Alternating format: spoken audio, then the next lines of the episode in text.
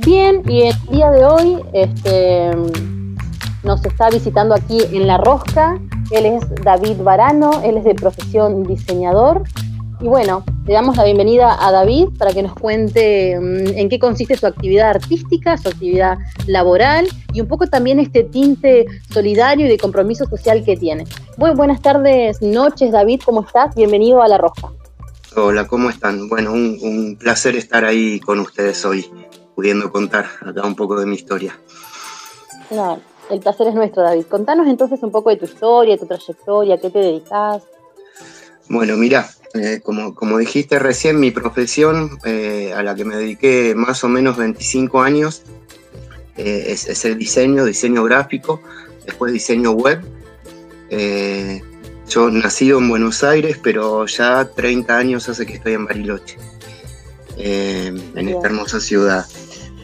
Y, en realidad mi actualidad, que ya viene de hace, van a ser seis años en octubre, eh, tiene que ver con algo que tiene que ver con el diseño. yo me siento muy ameno ahí, muy con amigos ustedes, y, lo voy a contar como si estuviera con, un grupo de amigos, mi historia.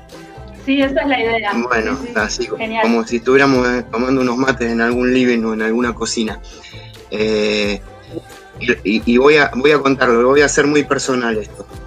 Yo digo que tiene que ver mi profesión con lo que estoy haciendo porque eh, concretamente hace unos años, y ahí les relato cómo, lo que decidí fue, por decirlo de alguna manera, seguir en el rubro del diseño, pero cambiar de área. Lo que quise hacer es diseñar una realidad distinta para un montón de chicos y personas. Eh, esto fue así. Yo eh, octubre del 2014, en una reunión de amigos, charla de café típica argentina, donde uno, viste, después del trabajo se juntaba un ratito, distintas profesiones, los amigos, todos, y ahí es como que uno siempre quiere cambiar el mundo, ¿no?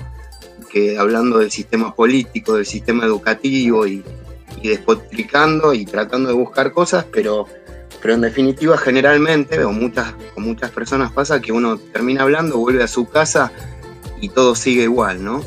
Eh, a menos que se, involucre, ¿no? Y haga algo. Y, lo voy a decir así, a mí lo que me pasó en un momento es como que me quedé callado en esa reunión, esto es la esencia de lo que estoy haciendo ahora, por eso lo quiero contar. Me quedé callado ahí y, me puse a pensar y dije que, realmente no, no, me iban a alcanzar los años de vida para cambiar estas estructuras tan grandes, ¿sí? Pero entendí también que 15 minutos sirven o ayudan para cambiarle la vida a una persona o ayudar a cambiarle la vida. Y eso en este tiempo de tantas palabras claves ¿no? que usamos para acceder a todo, yo creo que la palabra clave para esto es oportunidad. Entonces, eh, sintéticamente, lo que me pasó es, es que en ese momento decidí que quería volver alguna vez a esa mesa de café, no hablar de lo que me gustaría que pase para que las cosas cambien, sino volver a contarle a mis amigos algo que yo estaba haciendo para, para que las cosas cambien justamente. Em, bueno, las vueltas del universo yo creo que cuando uno está alineado, digo siempre, eh, y en su eje, es como que el universo te autopista el camino, ¿viste? Ya no hay más embotellamientos mentales ni trabas, vas llegando a los lugares y a las personas que tenés que llegar. Entonces, resumiendo un poco, les cuento, yo caminé un día por un barrio de los barrios altos de acá de Bariloche, que son los más vulnerables, eh, y, llegué a, un, a una manzana que estaba deshabitada, al pulmón del barrio, y me paré a mitad de cuadra, eh, y en una esquina había cinco chicos eh, que estaban ahí fumando porros, 13, 14, 15 años, lo cuento literal, ¿eh? y, tomando cerveza, qué sé yo, y en otra esquina había un galpón abandonado, que era una construcción que había quedado ahí, de la empresa que hizo el, barrio. Entonces yo estaba parado en el medio, entre el galpón y, y esos chicos. Y miré para un lado y dije chicos sin contención, miré para el otro lado y dije un lugar vacío sin chicos. Y ahí fue cuando también puse en práctica un, no sé si es un lema, pero puede ser que es idea sin acción es ilusión. Ah, viste, hay mucha gente que tiene ideas buenísimas, pero si no las llevas a cabo ahí quedan. Entonces, eh, de todo lo que yo sabía hacer, más allá del diseño, lo mío es lo creativo. Yo sé hacer muebles rústicos en madera, eh, sabía soldar y muchas cosas más. Y se me vino el tema de soldar, de enseñar, porque era muy simbólico para mí, porque el soldar tiene que ver con unir, ¿no? Entre tanta separación reinante que hay en el mundo, hace mucho tiempo ya. Y la particularidad que era enseñar a soldar, pero no ir a comprar unas varillas y enseñar a hacer parrillas o, o rejas, sino soldar con desechos. Porque la idea era transformar esos desechos tirados en algo tan bello como una escultura, que es lo que me gustaba hacer, y ayudar a transformar la vida de estos chicos y chicas en algo tan bello como una escultura. Eh, yo, yo relato, si ustedes quieren me preguntan, pero les, hago la síntesis para que se sepa la esencia real de lo que hoy estoy haciendo. Sí, David. no, continúa David, que está perfecto. Bueno, eh, bueno, ¿qué me pasó? Ahí fue realmente cuando hice mi último diseño, ah, porque no toqué más una notebook ni una compu, no, hice más una página web ni nada.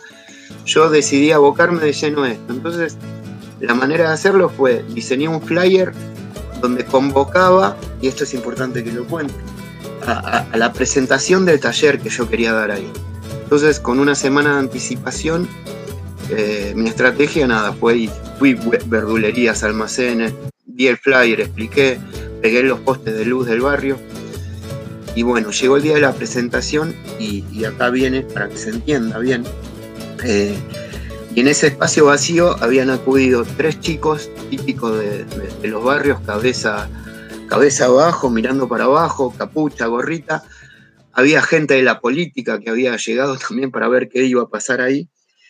Y, y algunas personas del barrio, éramos como 40. Eh, yo tenía que presentar el taller y transmitir lo que quería hacer. Y a mí me pasó algo también que lo, dije muchas veces, es que yo sentí que toda la vida tuve empleos que me gustaban, pero que mi verdadero trabajo nunca lo había hecho y que tenía que ver con esto. Entonces, a los 45 años que tenía ahí, para mí fue mi primer día de trabajo. Eh, entonces, tenía que presentar lo que quería hacer y lo que se me ocurrió fue hacer una comparación y dije lo siguiente. Dije que a veces uno va caminando por la calle, por el barrio y ve un pedacito de fierro tirado, oxidado, sucio, uno no le da importancia, sigue de largo. Y más adelante te encontrás otro igual en las mismas condiciones y uno sigue su camino, deja ahí tirada la basura. Entonces, mirando a los ojos a los chicos, yo les dije, yo no sé si a ustedes les pasa, no, perdón, lo que dije es que dependía de quién lo levante, y quien lo agarre y con qué otro lo junte esos fierritos, se podían llegar a, convertir en algo tan bello como una escultura, que es lo que había dicho antes. Entonces, después dije que no sabía si a ellos les pasaba, pero a mí sí, que yo a veces me sentía como ese pedacito de fierro tirado, como solo, sucio, como que la gente pasaba por al lado y no me veía. Entonces mágicamente en ese momento uno de los chicos, Damián, levantó la cabeza, me miró, se sintió en confianza y dijo, eso me pasa a mí ahora, en mi casa. Mi papá es muy violento, me trata mal a mí y a mi hermana. Les cuento que al año me entero que él era abusado con 14 años por su papá. Y además continuó diciendo que, que por su aspecto, su cara, no conseguía un trabajo. Entonces yo terminé diciendo esto, dije, bueno, que en este caso era lo mismo, que dependía de quién lo agarrara, entre paréntesis, ¿no? que lo levantara y con, con qué otro lo junte o lo juntara, sus vidas se podían llegar a convertir en algo tan bello como una escultura. La Rosca. La Rosca, un programa que da vueltas.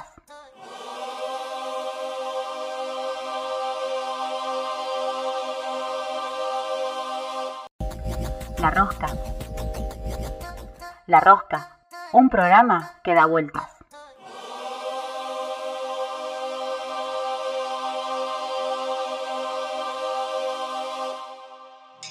Así presentaba mi taller. Dije, de eso se trata mi taller. A la semana siguiente vinieron y voy terminando con, este relato. Eh, y en ese espacio vacío, donde yo había implementado una, mesada con un pedazo de madera, un fenólico, unos fierros, había llevado una vieja soldadora, una moladora y lo que llamo yo el hipervínculo, que es el mate, ¿no? Eh, Y ese día, ese jueves a las 5 de la tarde, 12 chicos entraron por esa puerta, expectantes ahí, temerosos algunos, para ver qué iba a pasar ahí.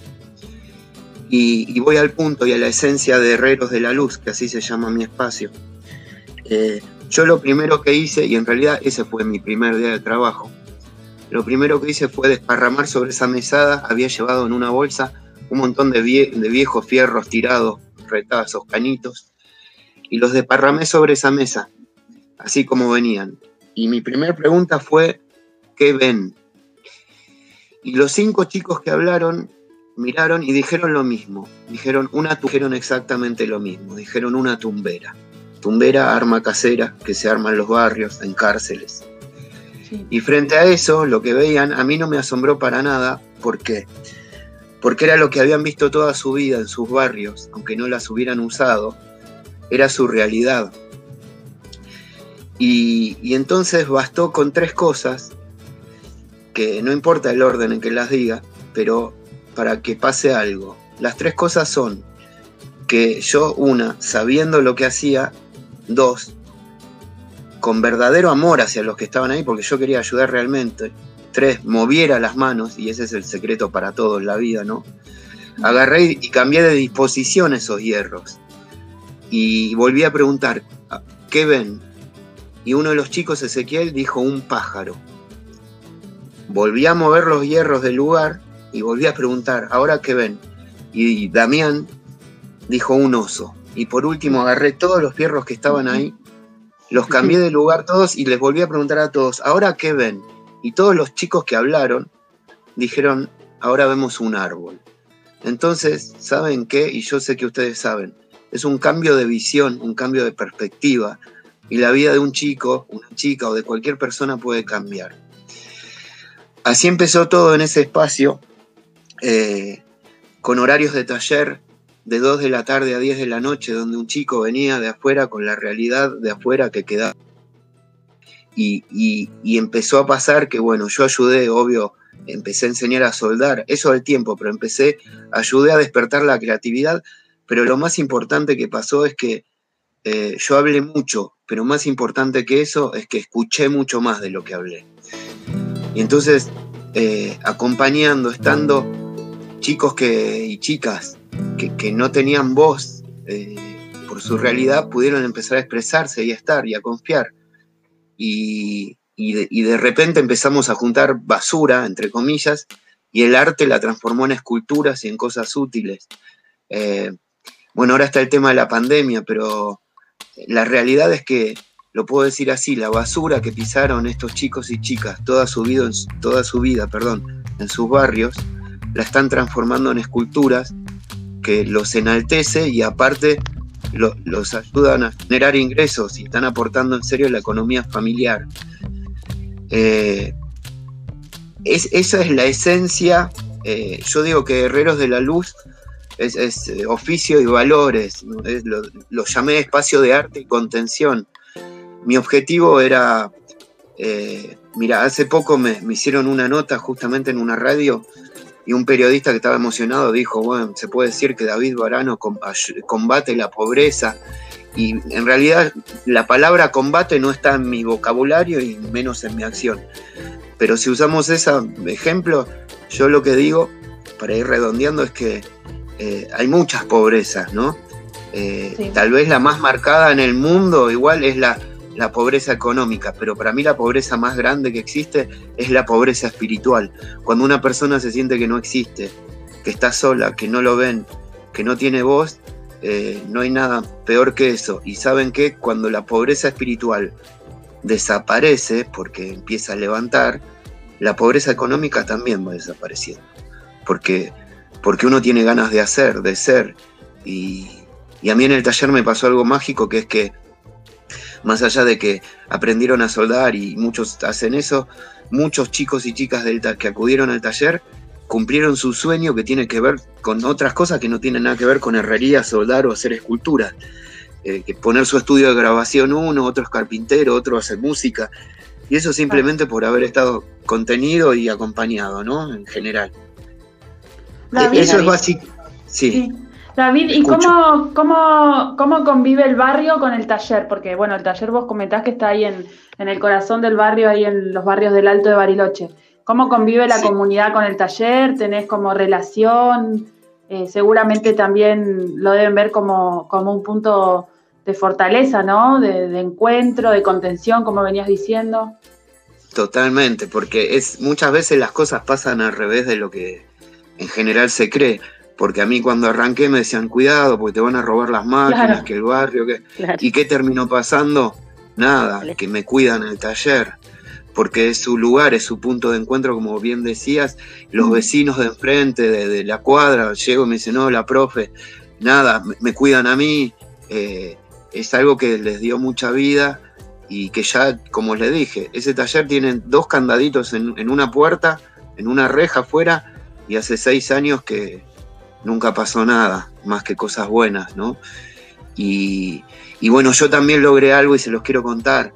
Em, sí. Fueron, hubieron un montón de logros, ¿sí? Eh, vino mucha gente de la política, yo no tengo nada en contra, al revés, tienen que hacer cosas, pero yo hay algo que nunca hago con concesiones con nadie de ningún tipo. Eh, y, y tengo una amiga que no la nombré, que es la que en realidad me guía siempre es mi mejor amiga, siempre le hago caso, a veces yo pienso una cosa, mm. ella me dice otra y hago eso. Mi amiga se llama intuición y, es la que me llevó a encarar esto, ¿no? Y, bueno, la intuición, alguna vez me dijo que esta persona entre, vino una vez una legisladora provincial, se maravilló, no vino a querer a sacar fotos ni nada, sino a apoyar, presentó un proyecto y me terminaron declarando primero de interés provincial, de interés cultural, educativo, comunitario y social Pasaron muchas cosas más y, les cuento que el año pasado el Senado de la Nación me declaró de interés nacional también. Eh, esto lo digo, eh, a mí los logros los festejo porque, por los chicos, porque están declarando de interés el espacio de pertenencia de ellos, ¿entienden? Y de ellas. Y, y, bueno, las obras de los chicos se venden, también yo hice eso. Fui a hoteles reconocidos de Bariloche y hoy la basura del alto está hecha escultura exponiéndose en hoteles y hmm. vendiéndose. Mi idea era hacer un puente, ¿no? Y los chicos que antes no, no cruzaban una, una línea, una calle, porque muchos no iban al centro, terminan entrando a hoteles y siendo nada. Muchos aplaudidos y admirados, ¿no? Bueno, esa era la idea que, que tenía básicamente es eso, eh, están sabiendo soldar, hacen algunos trabajos, pero insisto, acá la idea no era hacer un taller de oficio, eh, sí, salida laboral, la salida era la salida a la vida, ¿no? A la libertad. Esa fue, eso es Herreros de la Luz. Básicamente, sí, también vimos tengo mucho para contar. Sí, y queremos también.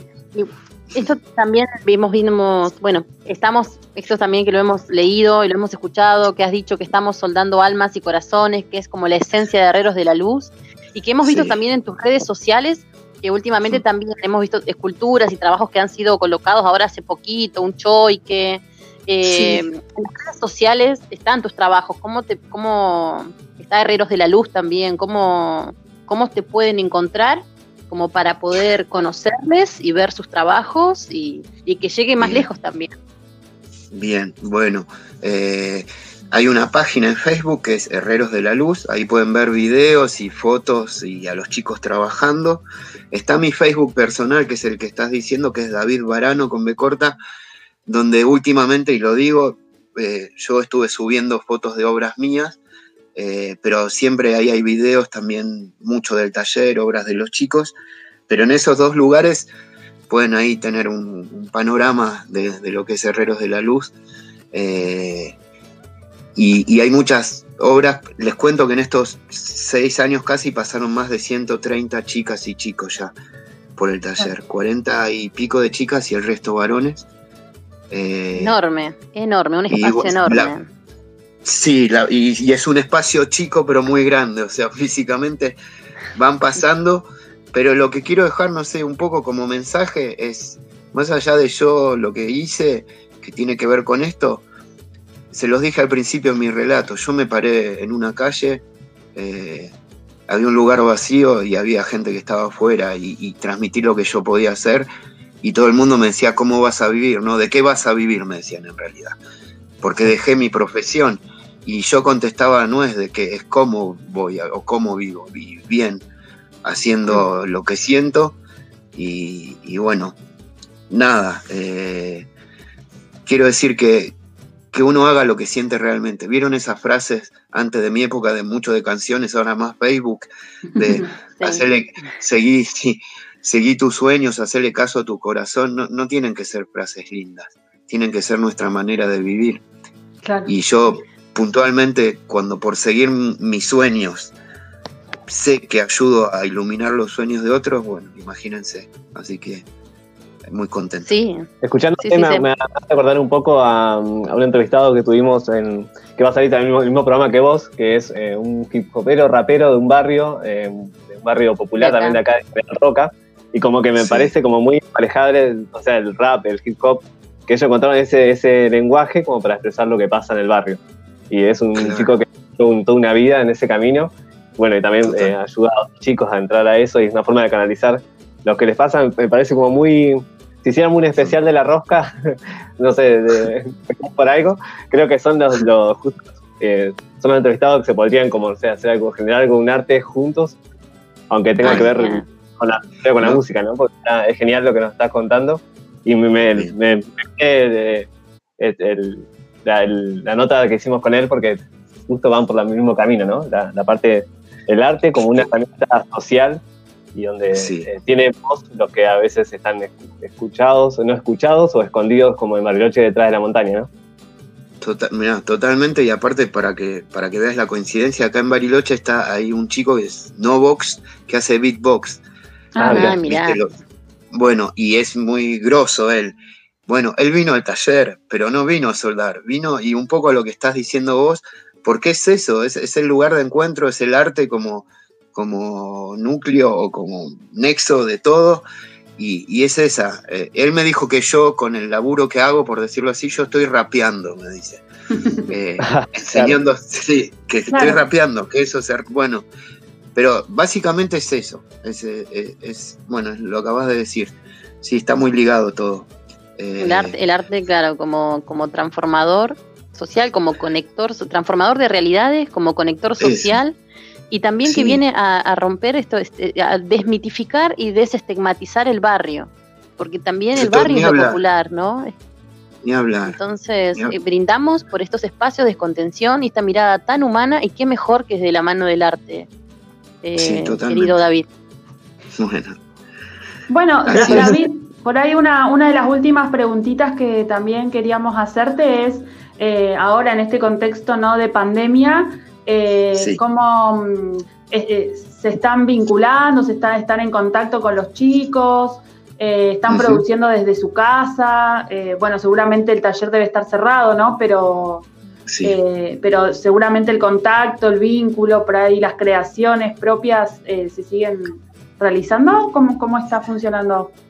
Sí, mira, y te lo hago, te lo hago sintético. Ni bien arrancó o en la cuarentena todo, obviamente, imagínense, porque al taller, en ese espacio, chicos se encuentran, encuentran ahí, por ahí lo que en sus casas muchos no, por la problemática que tienen.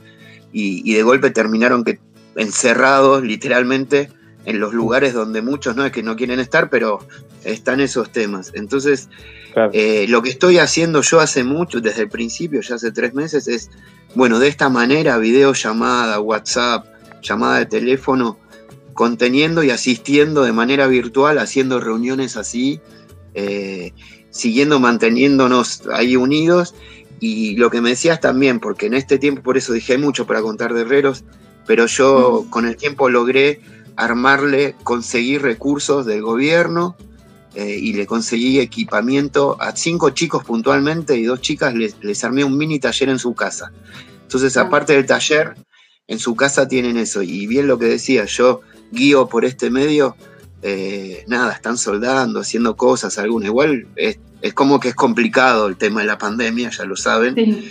y nada, el tema económico y todo, pero igualmente estamos muy vinculados todo el tiempo, todos los días. Eh, creo que estoy trabajando más horas que antes, pero, y, no hay horario, ¿no? Porque para los problemas o para la necesidad no hay ni día ni horario. Entonces yo estoy mucho de madrugada, que es cuando por ahí muchos caen, como quien dice, y ahí está uno. Pero eh, aunque sea virtual, el amor es real, ¿viste? Y, y, se, mantiene. Así que seguimos adelante hasta que, bueno, nos podamos encontrar. El taller está cerrado, obviamente. Cada uno en su casa y, bueno, viendo cómo se desarrolla todo esto. ¿Cómo, se sale más, ¿Cómo se sale más fortalecido también? Ojalá, ¿no? Porque bueno, está, está golpeando bastante la crisis eh, económica al bolsillo de, los trabajadores, de los artistas, entonces eh, lo que estábamos viendo también por ahí con las entrevistas anteriores, te contamos que, muchos artistas están como tejiendo redes, ¿no? Solidarias entre productores, artesanos, artistas, y es como por ahí capaz eh, el, el tejido solidario que podemos empezar a, construir y para apaciguar un poco la crisis. Eh, sí, sí, yo, mira, lo hablaba con uno de los chicos, es, es como que nosotros ya con este tiempo, cuando digo nosotros, aparte los chicos, algunos vienen, aprenden y después obvio siguen su camino, pero es como que todos esos ciento y pico que pasaron están, estamos conectados. Y es como que veníamos armando esa red, ¿no? Mm. Eh, y ahora llegó el momento de usarla y, se van tejiendo redes y, está bueno, yo creo que es eso lo que hay que hacer. Eh, así que bueno, eh, en esa, eh, sosteniendo y, pero siempre con nada, con, el ánimo arriba, más allá de todo. Así estamos y muy juntos todos. Así que bueno un, detalle, les cuento, porque también uno va por los barrios, eh, se desprendió del taller que me junté hace un tiempito con acá las chicas trans, les cuento todo, también como muchos lados tienen problemas, viste, para conseguir trabajo a veces, y bueno, y específicamente ahora, justo vino la pandemia, pero cuando se pueda, ahí armé un taller que va a ser para chicas trans, eh, que bueno, recontentas porque bueno, tiene que ver con eso, con la inclusión real. Yo por ahí no hablo mucho todo el tiempo el lenguaje inclusivo, pero las acciones son, ¿viste? Sí, y, sí. Y, bueno, y, está haciendo y está pasando. Y hay nada, juntarse todos en realidad y todas, realmente. Eh, bueno, ahí, poco lo que vemos por ahí a veces también. claro. Tarea, ¿no? Darle como una eh, luz a algo que, siempre está invisibilizado, como las realidades trans, también creo que es una de esas Totalmente. Totalmente. Eh, bueno, eh, son, son los más vulnerables, literalmente, porque es eso. Y bueno, bueno, en esa, en esa en la que estoy yo es lo que decidí y, y bueno, y me gustaría, no sé si ya tengo que ir cerrando, ¿no? sí, pero, podés, pero, podés comentarnos algo más si querés, ¿eh? tranquilo. Ahí después bueno, vemos. Está, porque, bueno, ahí, ahí va, tiene que ver con algo que también para mí es importante, para, para todas las personas, más en este tiempo. Eh, hace poquito también me, preguntaron eh, qué, mi profesión diseñador otra vez, que es como que quedó de lado, ¿no? Pero realmente lo digo. Entonces me dicen, ¿y vos qué sos? ¿no? Porque me ven en el taller, soy, les cuento que el taller soy el único, soy yo, o sea, como dicen los chicos, eh, soy el portero, soy el que enseña, soy el que gestiona, nada, me manejé. Entonces, ¿y vos qué serías? Y entonces yo les cuento esto cortito, pero se los cuento. Eh, los chicos en el taller hacen esculturas, obviamente, ¿no? Fundamentalmente. Y, y yo lo que digo es que, a que se entienda bien, van a entender mis esculturas son los chicos, en este sentido. Porque hace una vez le preguntaron a Miguel Ángel, ¿no? El artista, cómo había podido hacer de, un solo bloque de mármol una escultura tan perfecta, que creo que fue el David, justamente se llamaba el tocayo. Eh, y, Miguel Ángel, sí, Miguel Ángel contestó esto, dijo, yo lo, dijo que la escultura estaba adentro y yo lo único que hice fue sacarle el mármol que sobraba, así lo dijo humildemente, ¿no? Ajá. Claro. Bueno, ¿saben qué y por qué dije lo otro? Eh, mis esculturas son los que pasan por el taller porque porque yo lo único que hago es sacarle todo lo que le sobra. En este caso no es mármol, sino que es dolor, desesperanza, abuso, soledad y todo lo que esta sociedad le fue metiendo encima que no es de ellos. Y cuando uno saca todo eso o mucho, empieza a brillar el verdadero ser, que son esas chicas y esos chicos que son la escultura que habrá hecho Dios cuando nacieron. Y ahí aparecen. Entonces, ¿saben qué, chicos? Todos podemos ser escultores de personas, porque lo único que necesitamos son dos brazos para abrazar, dos ojos para mirar con amor, oídos para escuchar y una boca para aconsejar y acompañar. Entonces, básicamente está bueno contarles a ustedes, como dije, como en una reunión de amigos, eh, yo me dediqué a eso, es, lo que siento, a que uno, y, uno, eh, en lo social hay mucho ego y muchas cosas, también lo vi, uno no da la oportunidad, uno acerca la oportunidad y la oportunidad se la da el otro, pero si no hay mucha gente que acerque oportunidades, mm, los demás no tienen salida. Entonces, básicamente es eso. Eh, nada, se, trata de ser libre, o sea, no se trata como tratando, de, lo que se trata es de ser libre. Y en el taller, justamente, todos somos libres de ser quienes somos, empezando por mí, con, por el ejemplo, ¿no? Es así. Y, y bueno, fue muy lindo todo lo que fue pasando en Bariloche porque estuvimos en la fiesta de la nieve también. Pasaron muchas cosas, por eso es muy largo. Pero bueno, se podrán enterar ahí viendo o hablando algún otro día si les interesa. Sí, sí, la verdad que, la verdad, David, que muy agradecidos, eh, muy contentos también de que hayas pasado por la rosca, eh, poder conocer también eh, las actividades ¿no? que se están haciendo en Bariloche, la experiencia del taller, la experiencia que estás compartiendo con los chicos, así que la verdad que nos llenó a nosotros de, de mucha gratitud, mucha alegría. y bueno, ojalá que también que sea un mensaje para replicar por, por varios lugares acá en el valle. Así que más, que, más que agradecerte, eh, saludarte y abrazarte por el trabajo que estás haciendo. Muchas gracias. Bueno, bueno les agradezco a ustedes, en serio, un, placer haber estado acá. Y bueno, y ahí estamos para lo que necesiten. Eh, bueno, siempre, y que esté todo bien, que vaya todo bien. También te queríamos pedir, comentado, si que nos digas eh, alguna canción que vos que a vos te guste mucho, que nos quieras comentar. Sí. puede ser Zona de Promesas de Cerati. Dale. Bien. Entonces, Con Mercedes Sosa, tal vez.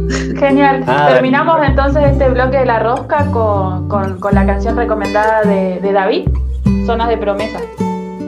Ahí va. Ya volvemos. Ya volvemos, gracias. Beso a todos.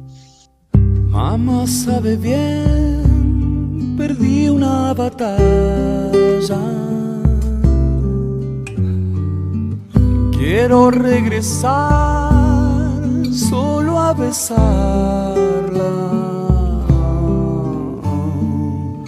No está mal ser mi dueño otra vez, ni temer que yo sangre y calme. Al contarle mis legarias.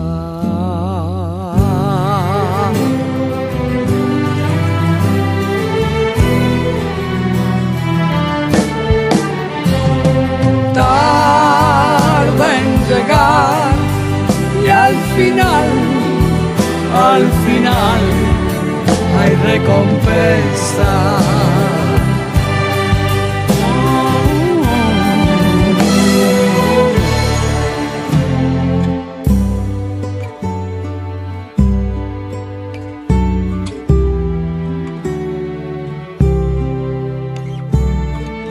Mamá sabe bien, pequeña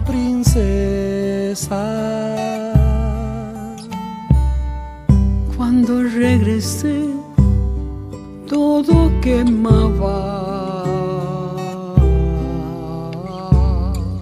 No está mal sumergirme otra vez, ni temer que el río sangre y calme. Se bucea